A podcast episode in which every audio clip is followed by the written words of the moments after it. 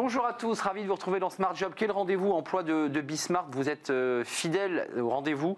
Euh, on parlera dans le cercle RH, notre débat eh bien de, des jeunes. Oui, c'est la priorité du président Macron. Il l'a dit hier lors de son entretien du 14 juillet. On reviendra évidemment sur ces annonces. Dans Working Progress, vous connaissez notre rubrique à la rencontre d'entreprises et de start-up innovantes. Et bien dans son job, euh, l'environnement RH, eh bien nous donnerons la parole à une avocate. Elle nous parlera eh bien de la situation des femmes enceintes. Oui, c'est propice à on en parle dans quelques instants. Mais d'abord, euh, le JT présenté comme chaque jour par Cécilia Sévry. Bonjour Cécilia. Bonjour à tous.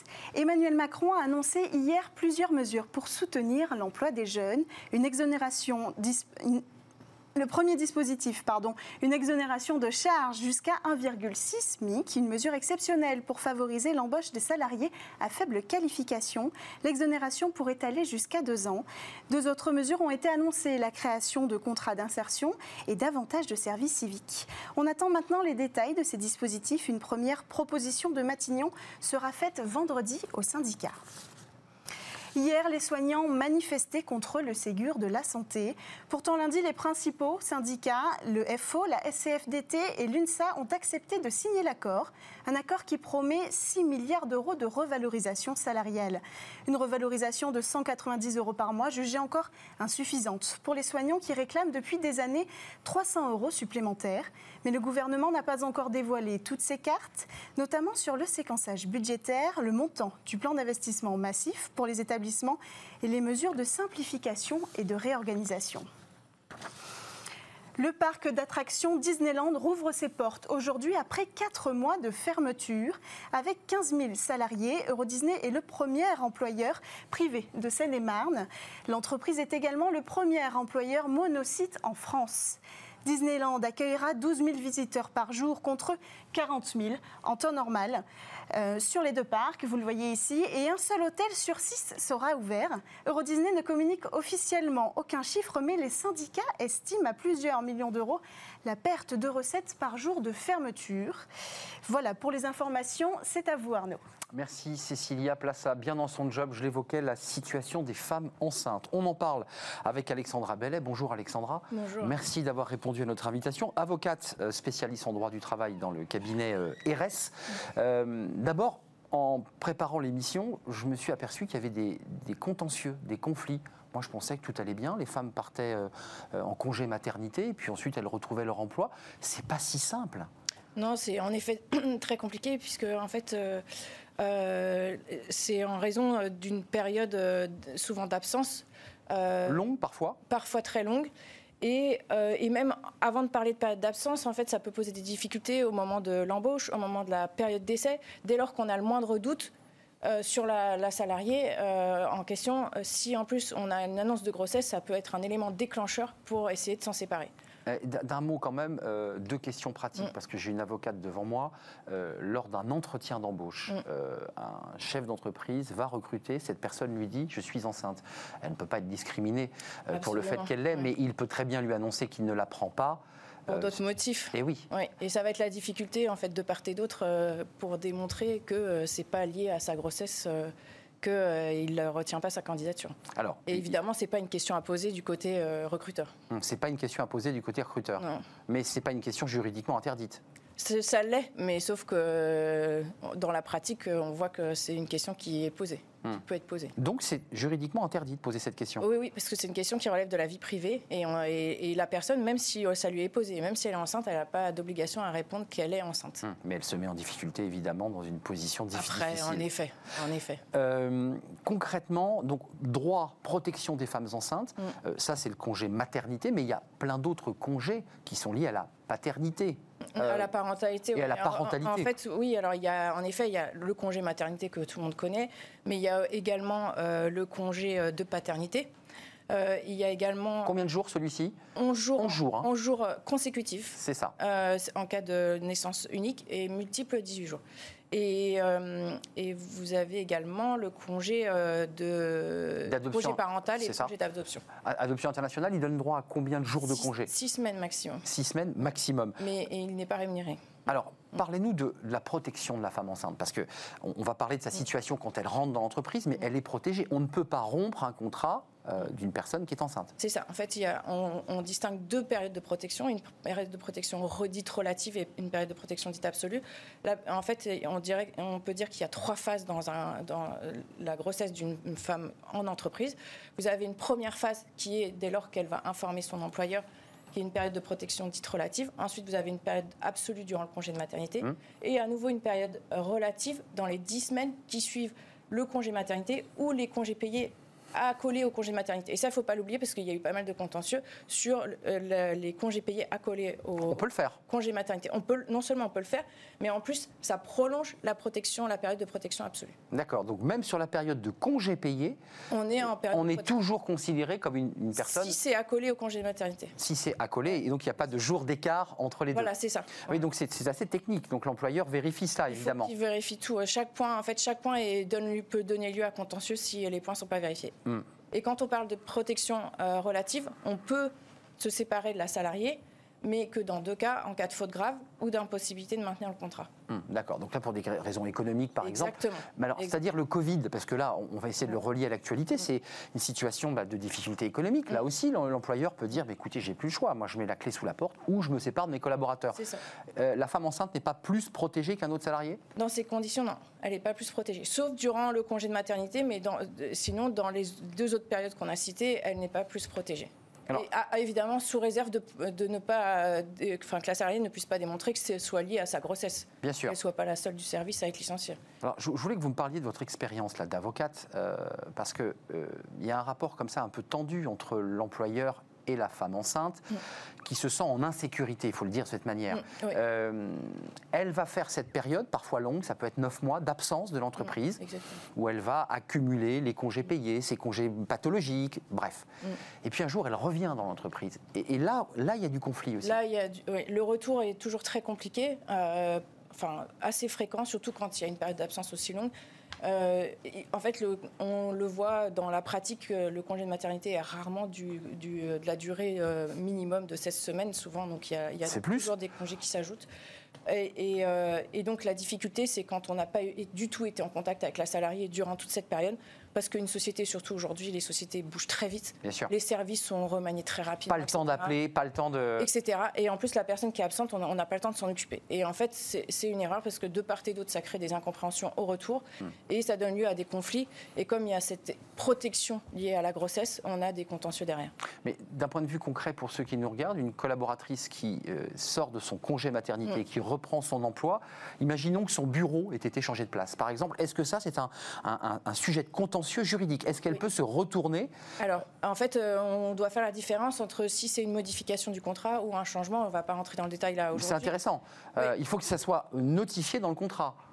Oui, et en général, le bureau, c'est pas du tout une modification. Donc, on peut parfaitement la changer de bureau. On peut lui changer aussi. Enfin, tant que ça reste dans le spectre de son poste, on peut la changer. Mais souvent, en fait, la salariée, elle va sauter sur. Enfin, sauter, pas forcément, mais c'est la difficulté, c'est de revenir après une longue absence. C'est difficile. C'est très difficile. C'est très difficile. Et donc, ça cré des incompréhensions. on est parti dans un autre univers, quoi. Bah, dans l'univers des RH, en fait. c'est ça. Et, en fait, c'est là où c'est important de lui de l'avoir prévenu en amont des évolutions qui ont été faites, qu'elle n'arrive pas le jour de son retour où elle voit que son bureau n'est plus. Oui, c'est le choc. C'est ça. Euh, il faut donc la prendre par la main, pour le dire gentiment. Attention, votre bureau a changé parce qu'on a réorganisé.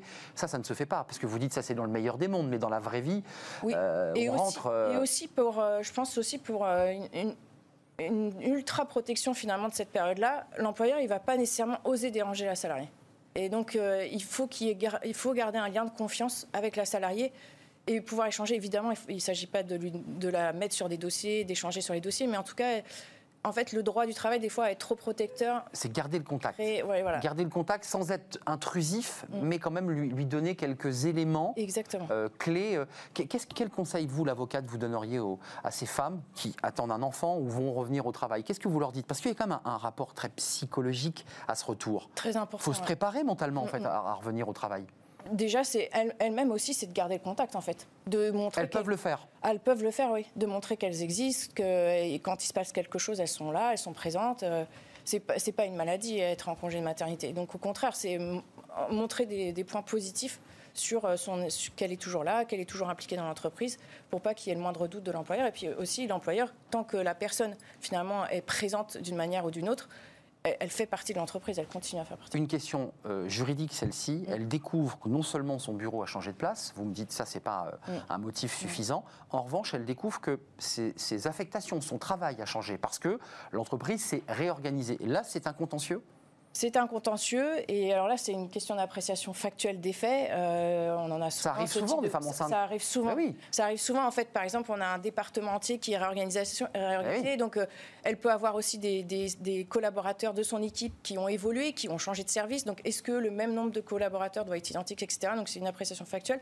Tant qu'elle garde en, de manière très rapide, tant qu'elle garde ses fonctions qu'elle garde quand même, euh, si elle avait un management, qu'elle garde un management, ses fonctions ne sont pas modifiées. Mais avant de nous quitter, Alexandra, est-ce que vous considérez qu'il y a une forme, je dirais, euh, presque euh, secrète de discrimination faite aux femmes qui attendent un enfant? Est-ce qu'il y a encore ça dans l'entreprise ou ça a évolué?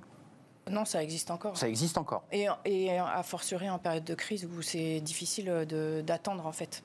Hum, donc l'employeur, euh, évidemment, euh, on parlait de l'embauche tout à l'heure, évidemment, s'il apprend qu'elle est enceinte, c'est compliqué pour elle. C'est compliqué, oui. Oui, c'est compliqué. Merci Alexandra Bellet. Vous reviendrez nous éclairer sur plein d'autres euh, sujets. Vous êtes avocate spécialiste en droit du travail et vous êtes à la tête du cabinet RS. Merci d'être venu faire un, petit tour sur le plateau de, de, Smart Job. Tout de suite, c'est Working Progress. Vous connaissez notre rubrique à la rencontre d'entreprises, d'experts, de chercheurs qui inventent l'entreprise de demain et même l'entreprise d'aujourd'hui. C'est tout de suite.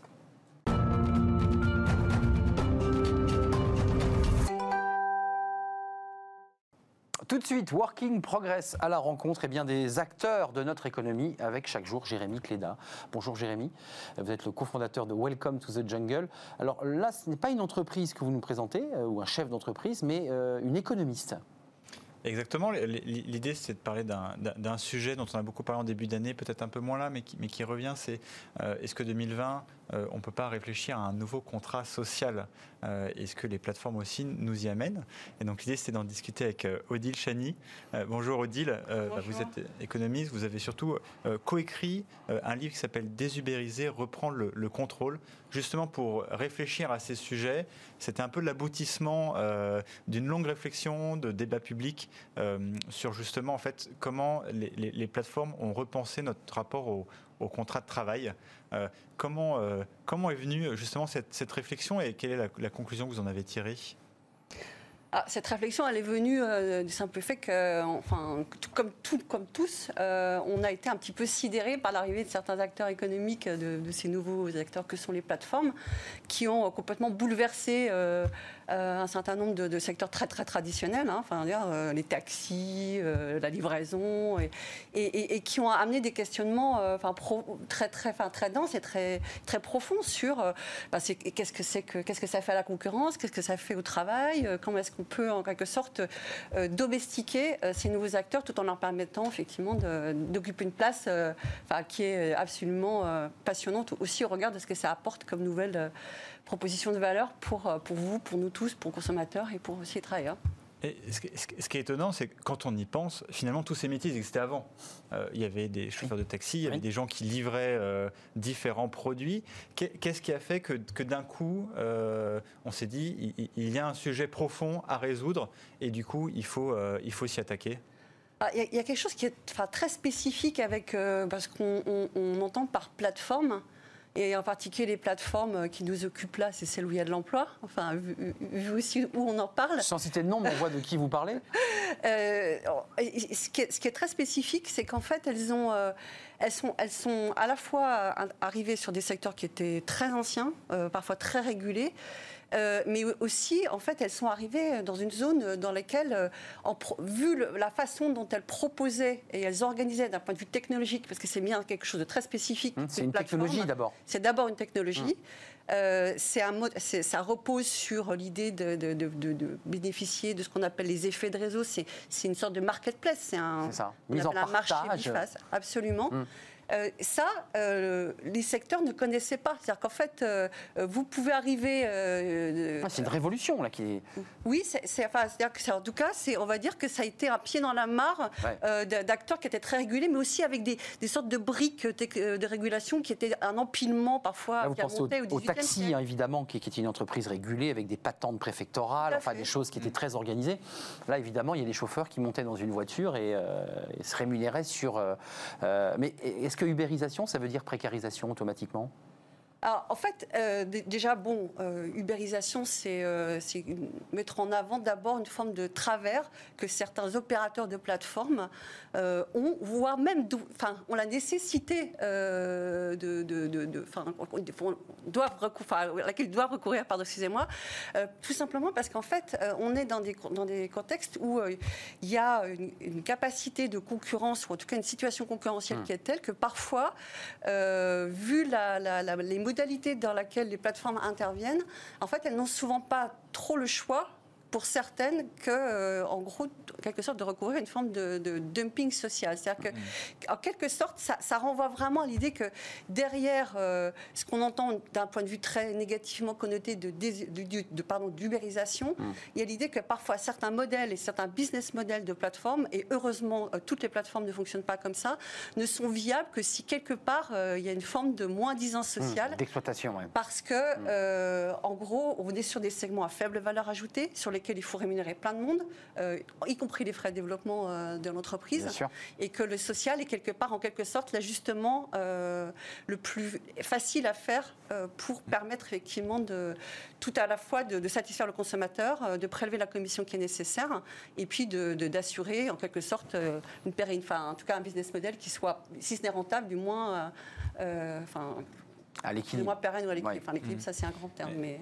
Justement, je voulais vous poser la question, parce que dans le livre, on, sent ça. On a un peu l'impression que d'une certaine manière, les plateformes sont arrivées aussi à un moment où, sur tous ces sujets, il y avait un flou juridique, un, flou politique important.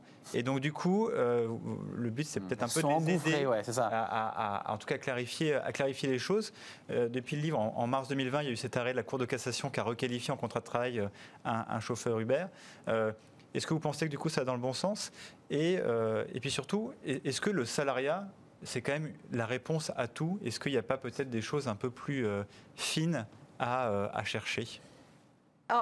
Ce qui, est, très intéressant dans ce qui se passe et ce que nous signale aussi la Cour de cassation, c'est qu'en fait, en gros, euh, le droit a horreur du vide. Euh, euh, et, il y avait un vide, clairement. Et, dans tous les cas de figure, ce, ce, qui a été très, très, très fort et très puissant avec les plateformes, c'est que ce sont d'abord des entreprises technologiques et qu'en fait, elles sont arrivées dans un no man's land juridique.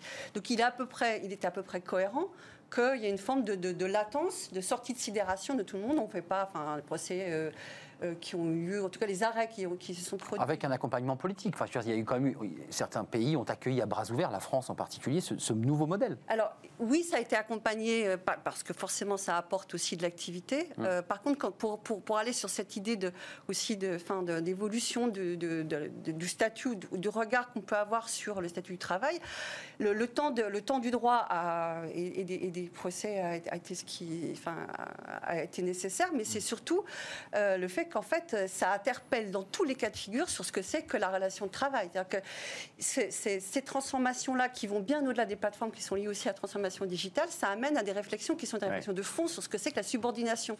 Or, il faut aussi que le droit, enfin, la jurisprudence s'empare de, ce que c'est que la transformation du travail. Et, l'idée de dire, ben voilà, euh, une subordination algorithmique, c'est quelque chose qu'on ne connaissait pas. Euh, et de fait, euh, on peut même se dire, bah, en gros, ça dépasse très largement le seul, euh, enfin, le seul cas des plateformes. Hmm. Et arriver à, dépasser ça et à apporter des solutions sécurisées pour tout le monde, vous, enfin, y compris nous, dans notre rapport au travail, c'est quelque chose qui prend du temps. Il n'y a, pas quelque chose qui manque finalement, dernière question sur entre le CDI et le freelance, entre le, le CDI et un auto-entrepreneur? On a l'impression que oui. soit l'un, soit l'autre. Est-ce qu'il ne faudrait pas inventer quelque chose Hyper protection et en même temps fragilité, quoi. Bah, en fait, ce qui manque, c'est de, réfléchir, euh, non pas euh, enfin, euh, entre qu'est-ce que c'est que qu'est-ce qui m'arrive quand je suis indépendant ou qu'est-ce qui m'arrive quand je suis salarié, c'est d'arriver à dépasser l'idée du statut Et c'est quelque chose qui est extrêmement compliqué. Enfin, on, ça fait des années qu'un certain nombre de, grands penseurs du droit nous invitent à réfléchir à ce que c'est que le droit de l'actif. Hum. Euh, on ne pourra s'en sortir, de, si, si, on veut vraiment en sortir par le haut, qu'en réfléchissant à ce que ça peut être qu'un droit du travailleur.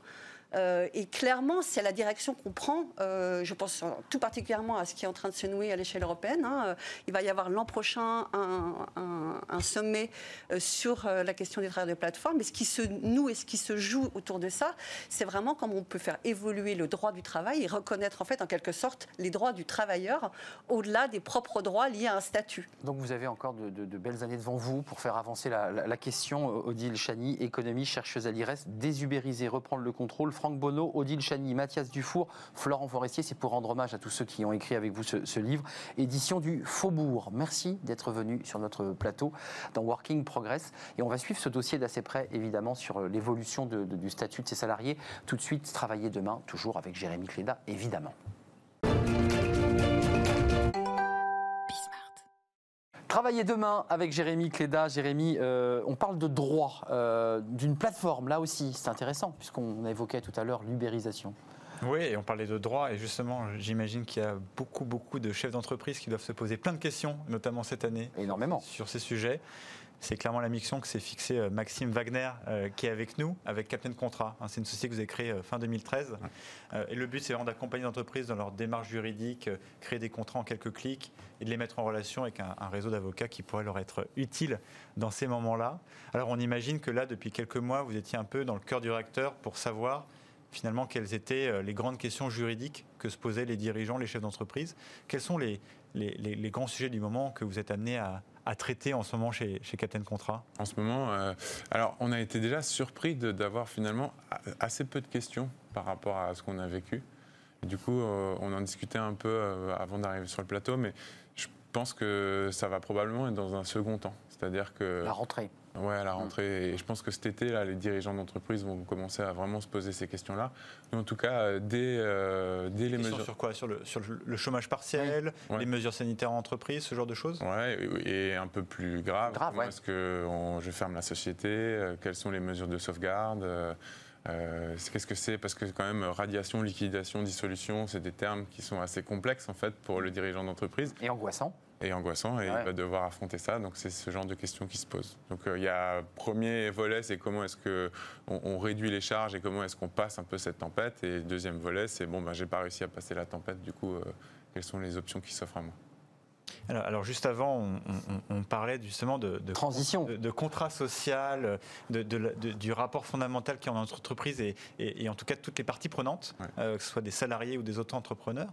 Euh, est-ce que vous voyez euh, chez Captain Contrat qu'il y a une réflexion des dirigeants sur ces sujets? Est-ce qu'ils se posent la question de changer un peu les contrats de travail, travailler avec d'autres types de personnes sous différentes formes?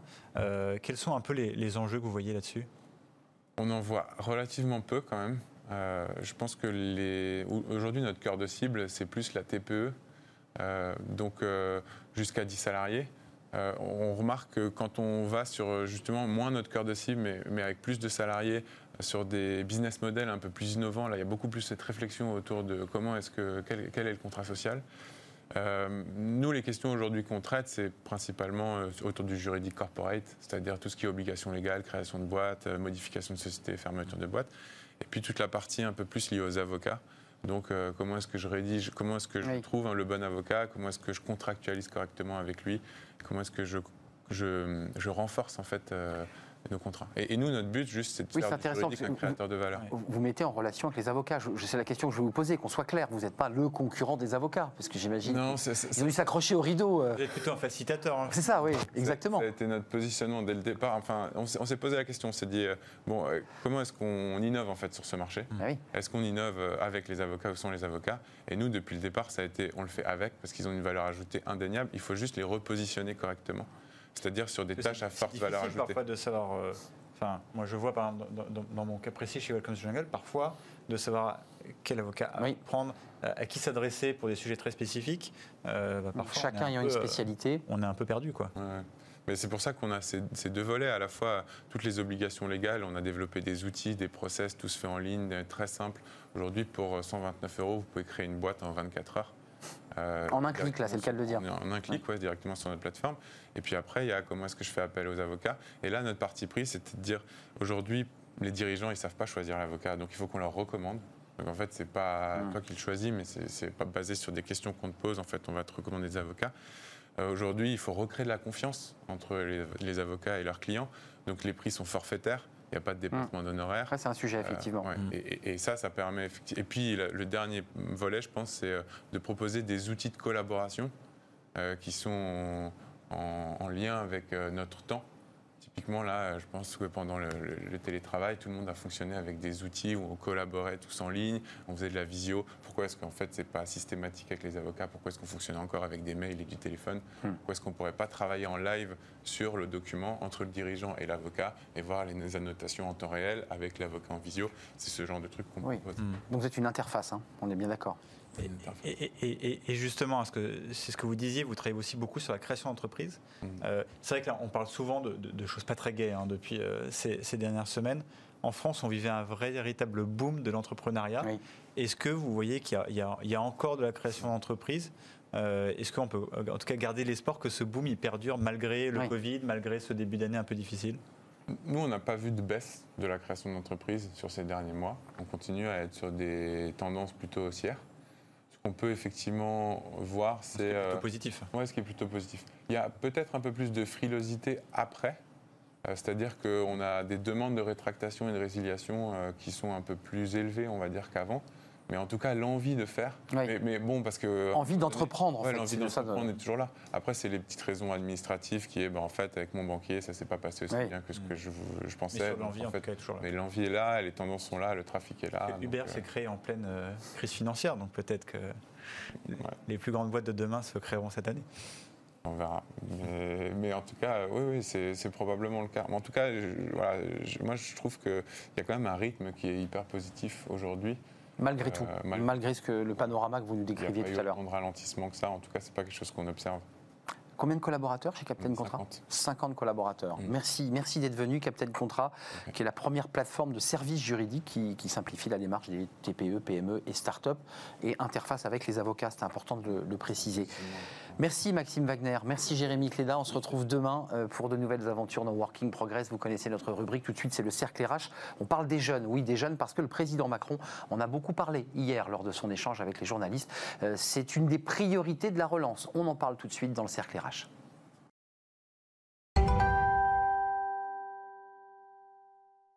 Le cercle RH, c'est tout de suite, on parle des jeunes. On en a déjà parlé sur ce plateau dans notre euh, débat, dans le, cercle, mais évidemment, le président Macron, vous l'avez entendu, s'est exprimé hier et a longuement parlé de la jeunesse, des annonces concrètes. Est-ce que les, jeunes sont les premières victimes du, Covid? Il y a 700 000 jeunes qui vont arriver sur le marché de l'emploi, euh, soit euh, emploi direct, soit en alternance, euh, soit en contrat pro. On va y revenir. Et il a fait une série d'annonces extrêmement précises. Est-ce qu'elles sont suffisantes? On en parle avec mes invités tout de suite. Christelle Mélé-Génin, bonjour. Ravi de vous accueillir dans le, dans le cercle. Euh, présidente et fondatrice de l'association Job IRL in Real Life, je pense l'avoir euh, prononcé convenablement, qui est un réseau social d'orientation gratuite publique privé, on en parlera avec vous dans quelques instants. Et puis en association avec Make.org Foundation, vous êtes aussi dans le tutorat, l'accompagnement euh, de ces jeunes qui ont parfois besoin d'être euh, accompagnés pour trouver un job. Merci d'être là. Amélie Favre-Guittet, bonjour. Vous êtes une habituée de notre émission, enfin de Fenêtre sur l'emploi. Là, vous rentrez dans le cercle RH, cofondatrice de Talent Management, euh, avec là aussi un accompagnement sur mesure de, vos jeunes, des jeunes, à la recherche d'une alternance. C'est pas simple. J'ai vu sur Twitter ce jeune qui tenait un panneau, voilà, disant cherche désespérément alternance et donnant ses compétences. Peut-être qu'il a trouvé grâce à, à Twitter. Stéphane Marchand, merci d'être avec nous. Bonjour. Rédacteur en chef du magazine Pour l'écho. Euh, deux ans hein, d'existence de Oui. votre magazine. Euh, c'est bien parce que le papier, c'est pas si simple de, de vivre euh, la, la une de Pour l'écho. Savez-vous dépenser votre temps? Alors, ça, ça- c'est un air de vacances. Je monte la couve. C'est quoi? L'idée, c'est. Alors, c'est lié aux vacances, vous avez raison, mais c'est aussi très très lié au rapport au travail, C'est au ça. télétravail, à l'alternance entre la vie pro et la vie perso. Donc c'est très très connecté à la notion d'emploi en réalité. Alors vous nous avez apporté, on, on le verra dans, dans quelques instants, des, des unes euh, de, journaux qui traitaient des, jeunes. D'abord, vous trois, euh, dans, votre, dans vos réseaux personnels, vous êtes des professionnels. Comment vous avez trouvé le président Macron, pas sur l'ensemble de la locution, mais lorsqu'il a parlé des jeunes, vous êtes dit, il a raison euh, déjà d'orienter la stratégie sur les jeunes? Qui veut prendre la parole? Bah, alors, c'est bah, c'est sûr que les jeunes euh, sont des grandes victimes, hein, parce que déjà, trouver un emploi quand on est jeune diplômé, c'est jamais simple. Donc, en pleine crise du Covid, c'est encore plus compliqué.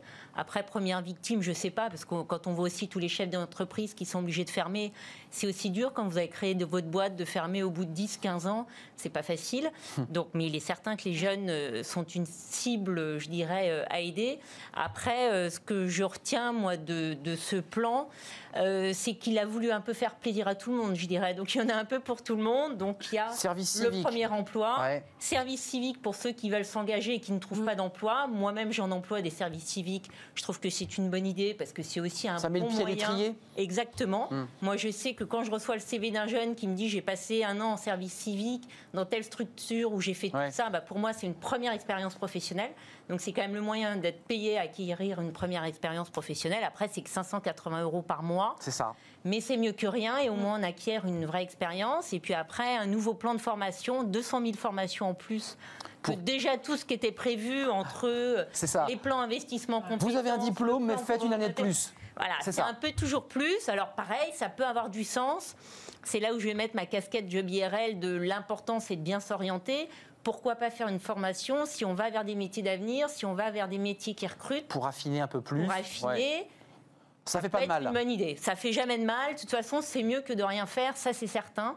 Mais une bonne formation. C'est là où moi j'engage les jeunes à savoir où ils se forment, en échangeant avec des étudiants qui font ces formations Ouais. pour voir si ça tient la route. Échanger avec des entreprises pour voir si elles embauchent ce type de formation, parce qu'il y a aussi quelques formations un peu bidons, dirons-nous. Et donc, Hum. Non, mais vous, euh, vous l'avez dit, et c'est vrai qu'on l'entend souvent, c'est euh, voilà, des, des vend de la parkings. euh, poudre aux yeux. C'est de la poudre aux yeux et qui éponge Voilà. indirectement le- le- les chiffres du chômage. Quand on est en formation, on n'est pas demandeur d'emploi. Amélie Favre-Guittet. Donc il y a euh, les contrats service civique, Ouais. euh, il y a exonération de charges à 1,6 du SMIC, et puis il y a les, les contrats d'insertion. Est-ce que c'est à la hauteur, vous qui accompagnez ces jeunes? Et j'inverse la question. Est-ce que les chefs d'entreprise que vous rencontrez vous disent bah là, il a mis le paquet, c'est vrai qu'on a vraiment envie d'y aller? Bah, Pour l'instant, c'est que des annonces. Il n'y a rien de concret encore. Euh, typiquement, une entreprise qui a envie de prendre un étudiant jusqu'au bachelor en contrat d'apprentissage, bah, pour l'instant, on lui promet une aide de 8000 euros, mais euh, rien de Plus de 18 ans, 5 000 euros, moins de 18 ans. Ouais. Que, là, c'est concret, ça. C'est concret, mais rien n'est acté. Si vous contactez votre OPCO pour savoir comment faire, pour l'instant, l'aide n'existe pas. D'accord, donc là on a fait une annonce, mais sur le terrain, Y a rien. euh, en salle des machines, on vous dit ben, on on n'a pas le financement. C'est vous pouvez signer votre contrat avec votre jeune, mais vous êtes, on ne sait pas encore si vous aurez votre aide ou pas. D'accord. Bah, typiquement, l'entreprise, elle n'a pas envie de signer. Déjà, financièrement, c'est dur pour elle. Donc, si en plus, elle se dit bah, qu'elle n'a pas son aide de 5 000 ou 8 000 euros, bah, elle va attendre. Sauf que les jeunes, ils cherchent maintenant. Ils ne cherchent pas en septembre ou octobre. Stéphane Marchand, euh, les annonces d'Emmanuel Macron, pour rester sur la, la première question à laquelle vous avez tous les trois répondu, comment vous l'avez euh, regardé Parce que quand même, il a mis le paquet verbalement, j'entends. Les jeunes, les jeunes, les jeunes. Ah bah oui.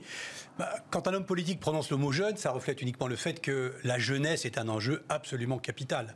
Et une jeunesse furieuse, une jeunesse enragée, une jeunesse sans emploi peut être une catastrophe politique aux conséquences incommensurables. L'histoire de France et l'histoire de plein d'autres pays est pleine de ces exemples. Le CPE, par exemple. Par exemple. Et encore, ça, c'est dans- c'est en France. Dans Non, un mais je dis le pays- CPE parce que ça fait écho à notre débat. ben, bien entendu. Mais euh, donc il sait très bien. Donc quand on prononce le mot emploi jeune, on sait que l'on met une- un pansement sur une blessure qui existe déjà. Cela dit, on fait une simplification qui n'aide personne. Parce qu'il y a beaucoup de catégories de jeunes. D'abord, il y a en. France, en France des jeunes, heureusement, euh, qui du fait de leur formation sont quasiment assurés, hors cri du Covid, de trouver un emploi. Il y a- il y, a des secteurs pour les jeunes où le taux d'emploi Ou des écoles. est presque trop faible. Parce que les, éco- les, les- les entreprises ont du mal à, à recruter ces Ils jeunes. viennent les chercher dans l'école directement. Quoi. Exactement. Voilà. Dans le numérique. C'est ça. Et puis vous avez effectivement euh, une catégorie de jeunes pour lesquels c'est une catastrophe durable depuis des décennies. La clé, c'est évidemment la formation, La bonne formation. la bonne formation. Mais là, on quitte, on, on, on quitte, je dirais, le, le- le domaine de la stricte formation telle qu'elle est entendue en France. je- Parce que la, la clé, c'est la désagrégation sociale, l'absence de parents, euh, l'absence de tout débouché. Système éducatif défaillant Le système éducatif, Non, mais est-ce qu'on met les pieds dans le plat? Il est défaillant, c'est-à-dire qu'il n'est pas suffisamment présent. Euh, on ne met pas suffisamment le paquet, le système éducatif ne met pas suffisamment le paquet là où ce serait absolument nécessaire. Pour des raisons simples, c'est qu'il n'y a pas beaucoup de candidats pour aller enseigner dans ces endroits-là. Et puis que le type de formation, le type d'accélérateur qu'il faudrait inventer dans ces zones-là, eh bien, ça demande un effort politique que la France n'est probablement pas prête à faire aujourd'hui. Donc, des jeunes, il y en a de beaucoup de catégories différentes. vrai. Et il faut avoir le courage de dire C'est trop simple de les ranger dans le même tiroir. Bien sûr, Mm. quand on dit 1,6 SMIC, bon, on, a- on donne l'impression de résoudre un problème, mais, mais la réalité, c'est que c'est c'est en, en deçà de l'embauche. Le problème clé, c'est en deçà de l'embauche. Bien sûr, bien sûr. C'est- les 5 ou 6 années en deçà. Et ça, euh, Au plus, ouais. il n'en Euh, a pas parlé. C'est dès le collège. on, on- on- on met les pieds dans le plat parce que vous, vous le soulevez. On va, on va le soulever Ouais. le problème. Vous parliez de la bonne formation, Ouais. c'est-à-dire un, un- un jeune qui est mal orienté, qui ne finira pas son cursus, qu'on va retrouver en contrat d'insertion, parce qu'en fait, il sera dans les décrocheurs. Est-ce que vous dites euh, notre modèle éducatif, finalement, dans sa structure, euh, ne- ne- n'est pas, n'est plus en phase avec notre société Bah, Et on est toujours finalement à faire euh, le classicisme, alors qu'aujourd'hui, ça ne répond plus aux réalités. Alors, ce qui est certain, c'est que déjà, on voit qu'on a des diplômes qui ont de moins en moins de valeur. Cette année, 92% de réussite au bac. 80, 80, 91,6, c'est ça? Ouais, ouais. voilà, bon. Vous avez arrondi. Ouais, j'ai arrondi, on n'est plus à ça près, on a tellement arrondi ça. les notes, on n'est plus à quelques. Donc le bac, points. bon. Donc le, le bac aujourd'hui, on voit bien, n'a pas de valeur. Et en fait, le problème, c'est que c'est continu, si vous voulez. Les, élèves poursuivent des études, on leur dit toujours, mais c'est super, vas-y, continue. Et en fait, à aucun moment, on leur donne le socle de compétences dont ils vont avoir besoin pour rentrer dans l'entreprise, c'est-à-dire euh, des choses basiques, mais qui font qu'on En creux, vous nous dites qu'ils n'ont pas le socle. Moi, je recrute puisque euh, en quelques années, j'ai constitué une équipe de 20 personnes. Oui. Bah, Vous-même, vous êtes RH. Voilà. Moi-même, je suis recruteur. Bah, je regarde l'orthographe des jeunes, je regarde Ah. leur capacité à s'exprimer. C'est quoi C'est catastrophique? Et donc, bah, euh, c'est toujours pareil, comme disait monsieur, euh, les, les- ceux qui ont des bons niveaux d'études, des, des Bah, très bonnes job, hein. écoles, bah, ils ont un job et on les oui. embauche. Et malheureusement, les autres, c'est plus compliqué. Et en plus, en France, on a quand même beaucoup dévalorisé la voie professionnelle, on a beaucoup dévalorisé l'apprentissage. Alors, le gouvernement a fait beaucoup Là, il met le depuis paquet. deux ans et, et ils ont vraiment mis le paquet. Et il y a un vrai changement Mmh. de mentalité. Quand on dit maintenant euh, qu'un principal de collège n'est plus noté sur la capacité à faire aller les élèves vers la voie générale, mais aussi Mmh. C'est très important ça. mais c'est des choses en fait, quand on connaît le système, oui. qui sont capitales, parce que quand le principal de collège est aussi bien noté à amener ses élèves vers l'apprentissage, Mais bien que entendu. dans des voies bouchées, des voies poubelles, euh, ou euh, même la voie générale où l'élève va être en échec, ben, apprendre un vrai métier, on sait qu'en France, on manque d'artisans, on manque de gens dans la logistique. Manque de plombier, de boucher, de soudeur, de Exactement. chaudronnier. Et- et- Euh, Tout le monde Ouais, ne sera pas toute manager. la maintenance voilà. industrielle. Ouais. Et, et on a besoin, d'ailleurs, on l'a vu pendant oui. la crise du Covid, sujet. pendant le confinement. Hier, d'ailleurs, il défilait euh, au 14 Mmh. juillet, je dirais, il y a plein de gens dont le métier est indispensable, ne seront pas robotisés demain. L'intelligence artificielle ne va pas remplacer les plombiers, euh, les poissonniers, les bouchers demain matin. Et donc, il y a plein d'emplois, mais ce qu'il faut, c'est que les jeunes trouvent leur place, comprennent leurs talents, leurs capacités, leur ouais, énergie C'est un travail de l'intérieur et d'accompagnement. et d'accompagnement, mais dès le plus jeune âge. En fait, le problème, c'est qu'on s'attaque aux jeunes Trop tard. qui sortent du système. C'est trop tard. Alors qu'il faut les prendre au plus jeune âge. Euh, alors, euh, bon, il y a Collège. des efforts de fait sur le primaire, c'est déjà très bien. On et les après, pendant les années collège, c'est capital pour Mais- les amener dans la bonne voie. Mais les jeunes que vous rencontrez, Amélie Favre-Guittet, j'imagine que ça fait écho à ce que vous entendez. On a des jeunes, et c'est ce que disent les chefs d'entreprise aujourd'hui, soit ils n'ont pas la compétence technique parce qu'ils n'ont pas eu la bonne formation, euh, ou pire, euh, ils ne savent pas écrire ou mal écrire, ils ont des difficultés de présentation. C'est c'est un travail titanesque, ces fameux contrats d'insertion. Il y a- l'élite. Allez, euh, cette élite, elle trouve un travail, Ouais, elle, elle va s'insérer et tout ira très bien. Et puis, il y a quand même une partie de jeunes qui ne sont pas forcément des décrocheurs, mais qui globalement n'ont pas le niveau. Ils n'ont pas le niveau. Qu'est-ce que vous leur dites? Eh ben, déjà, on va, les, on va les motiver, on va leur dire que c'est possible. Toujours la confiance, c'est important. Ah oui, d'accord. Vous partez de la confiance. Toujours. Ouais. Et puis derrière, bah, c'est leur montrer justement tout ce qui est possible de faire aujourd'hui. Et tout ce qui est possible de ne pas faire aussi Parce que les jeunes rêvent. hein. Ah bah, Moi, je voudrais devenir avocat. Oui, d'accord. Bon, Ils veulent tous être managers. aujourd'hui. manager. Donc ça, Et vous leur euh, dites que ce ne sera pas possible tout de suite bah, Je leur dis que c'est pas un métier. C'est pas un métier. C'est pas un métier.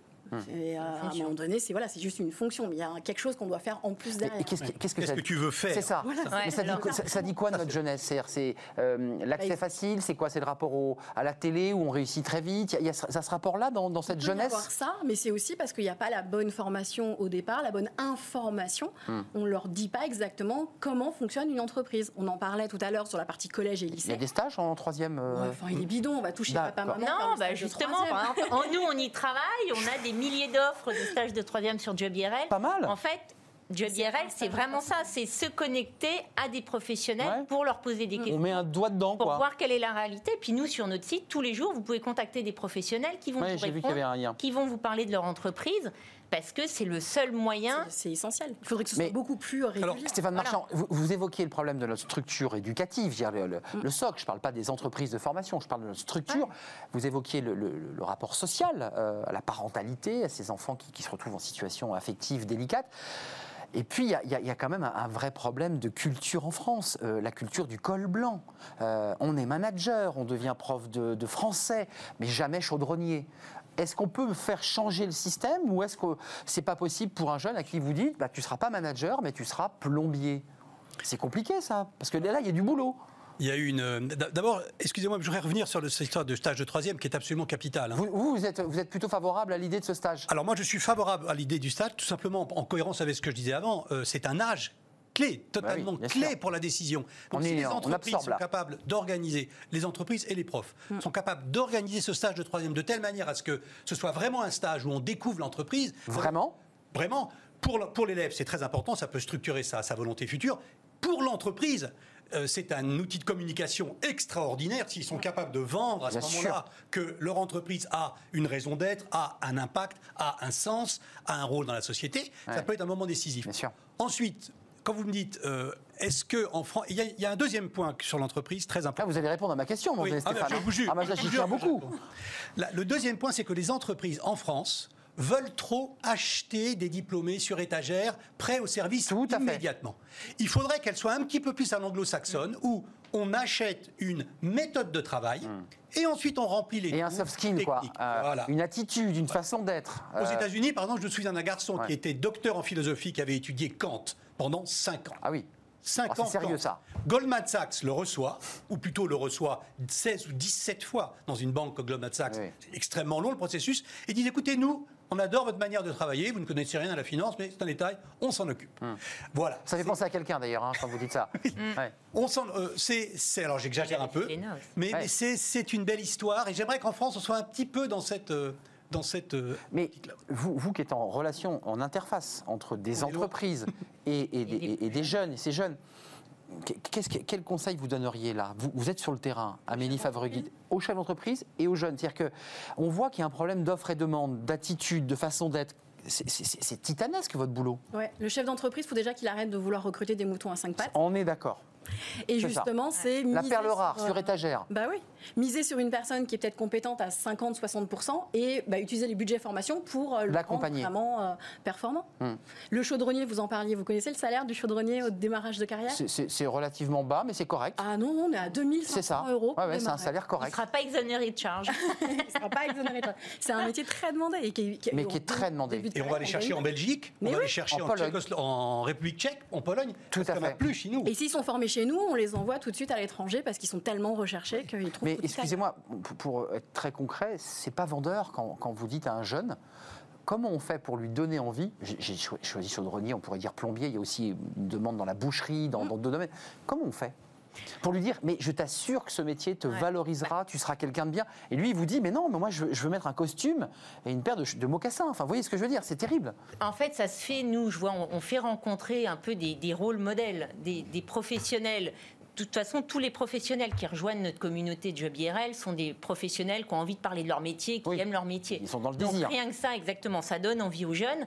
Et je pense que ces rôles inspirants, c'est fondamental. Parce que quand vous voyez quelqu'un, moi je vois, je pense à une entreprise de plomberie, on a déjà fait euh, des, des- des lives avec lui et on a quelqu'un qui, de son CAP, gagne aujourd'hui 200 000 euros par an. Bah, c'est sûr que le jeune, ça modèle. motive. Quand de l'autre côté, on lui dit, tu veux être manager, mais manager de quoi, de qui camp. ouais. Et, et- et si au mieux un jour tu, tu décroches un job de manager, euh, tu, tu gagneras beaucoup moins parce que a priori t'as pas des Oui, compétences. il y a aussi l'appât du gain, de dire voilà, t'as été en CAP Exactement. plomberie, mais regarde ce monsieur, il a une entreprise qui est florissante et qui marche très bien. Ça, ça, ça motive. Ah bah ça, ça parce qu'il y a quand même l'appât du gain. Surtout qu'aujourd'hui, on est quand même dans une des jeunes qui veulent entreprendre. Enfin, les jeunes quittent les grands groupes, les jeunes ont envie d'entreprendre, créer Ouais. leur start-up. Et une start-up, elle n'est pas que dans le digital.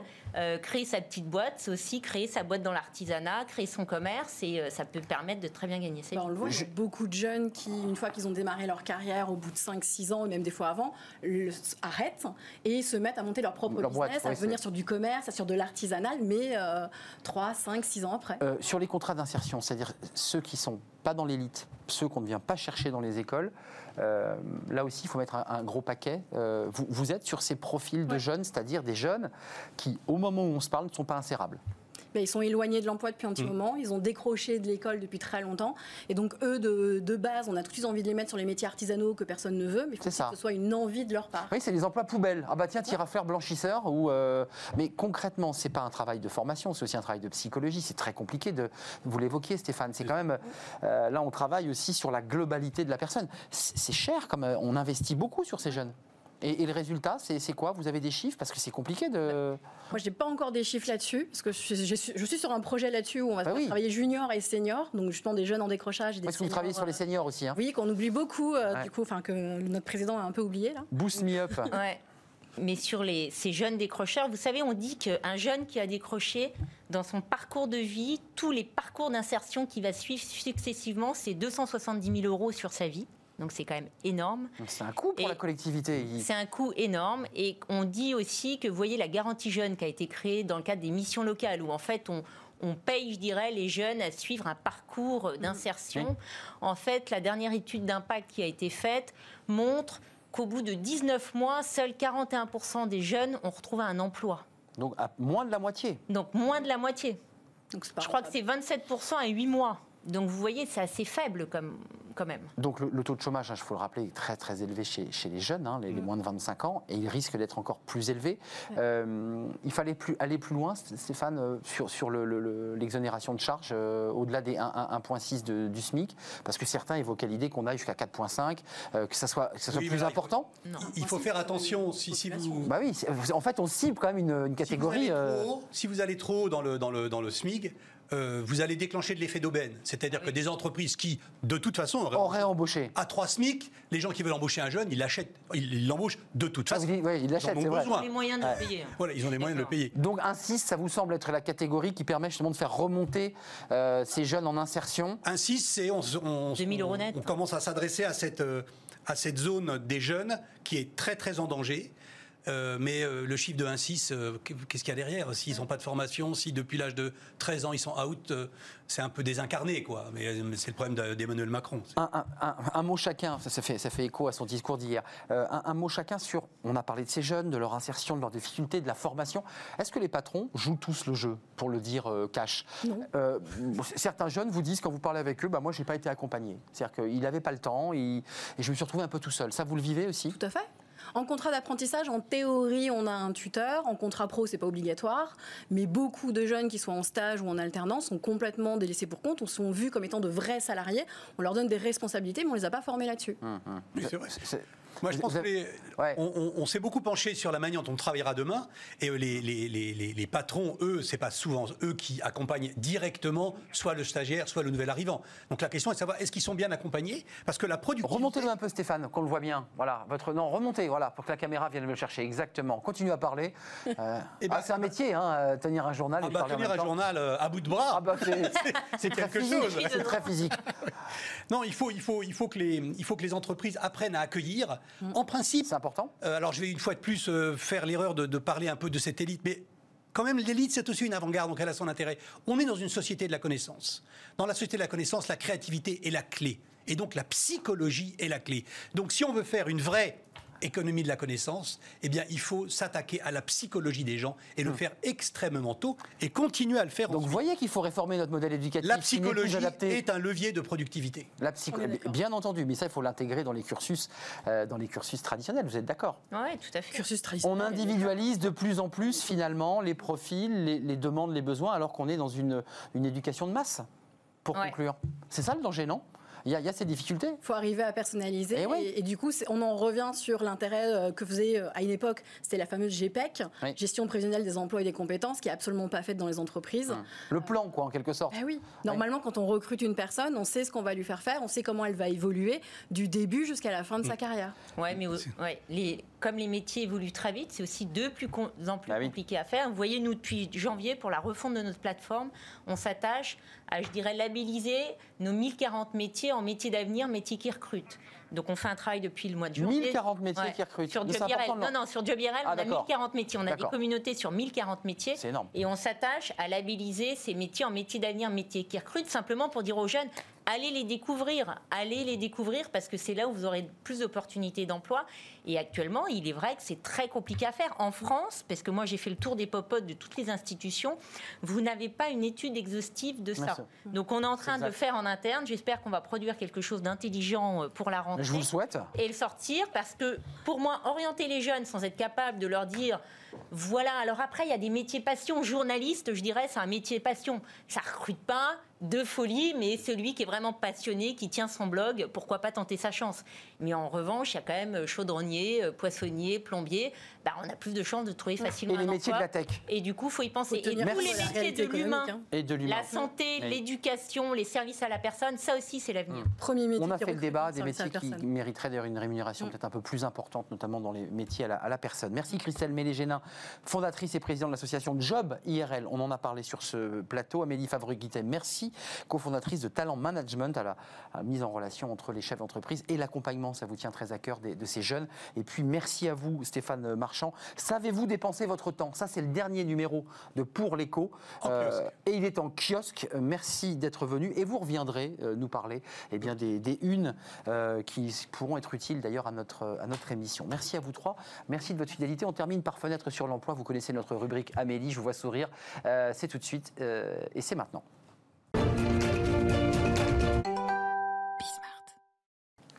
Fenêtre sur l'emploi pour terminer euh, notre émission Smart Job. J'accueille euh, Julien Breuil, directeur des études chez Cadre Emploi. Bonjour. bien, Julien. Très Vous êtes bien. un habitué de notre émission chaque lundi. En l'occurrence, nous sommes mercredi. On parle de la métropolisation de Oui, l'emploi. Alors, je me suis intéressé à ce sujet parce que je, me passionne des questions institutionnelles. En 2017, Cadre Emploi avait sorti une étude où 82% des cadres trouvaient leur bonheur, trouvaient un job en, en décidant de partir euh, dans les métropoles de province. Là, vous, vous, vous ressortez des chiffres en 2020. Euh, D'abord, il y a des éléments qui sont déterminants dans le choix d'un Ouais, cadre. tout à fait. Quels sont-ils? On va, on va voir l'animation, mais il y, a, il y a trois critères clés. Alors les critères qui incitent à la mobilité, bon, bah, il y a forcément la sacro-sainte rémunération.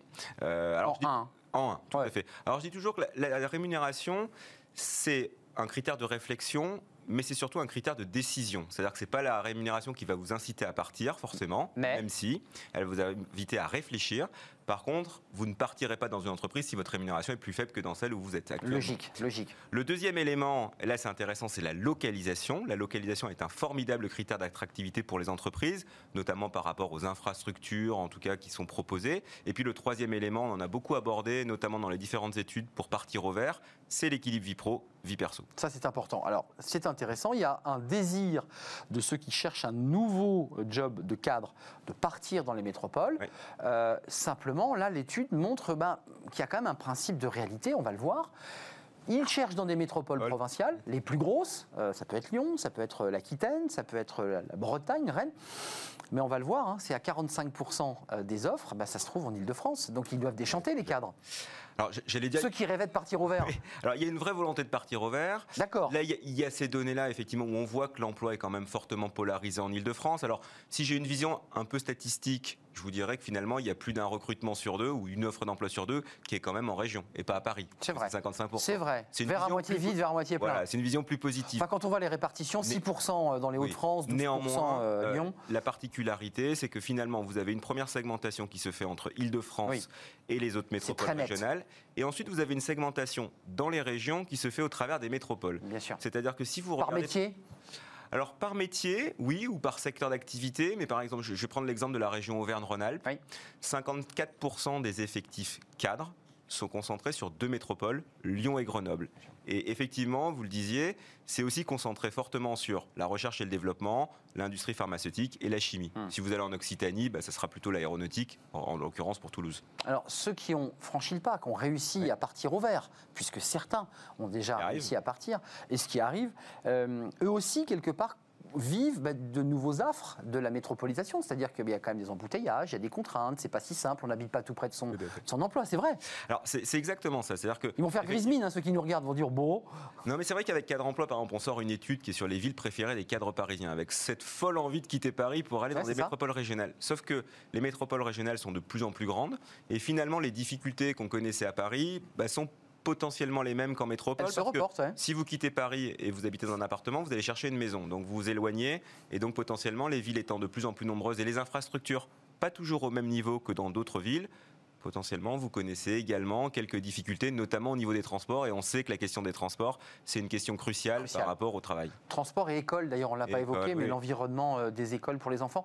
Donc, en un mot, vous étiez positif, moi j'étais un peu négatif. Vous dites qu'il y a quand même la moitié des emplois potentiels, un peu, un peu moins de la moitié, euh, qui sont ouverts à- aux régions. Moi, ce que je pense globalement, c'est qu'effectivement, il y aura sans doute une évolution des modes de travail, notamment via le télétravail, mais que les entreprises et les emplois resteront quand même sans doute polarisés dans les grands ensembles de villes parce que euh, bah, l'emploi et les bassins d'emploi qui sont à disposition, c'est quand même un formidable vivier d'attractivité pour les entreprises et un peu plus de facilité. Merci Julien Breuil, directeur des études chez Cadre Emploi. Vous reviendrez régulièrement parce qu'il y a plein d'études passionnantes. J'espère. Euh, et, et- mais bien sûr, vous allez revenir. Merci à vous, merci de votre fidélité, merci à toute l'équipe qui m'aide à préparer l'émission et à, évidemment euh, Fanny Griesmer dans mon oreille. Et puis on se retrouve demain, bien entendu, pour de nouvelles aventures. D'ici là, mais restez fidèles à Bismart.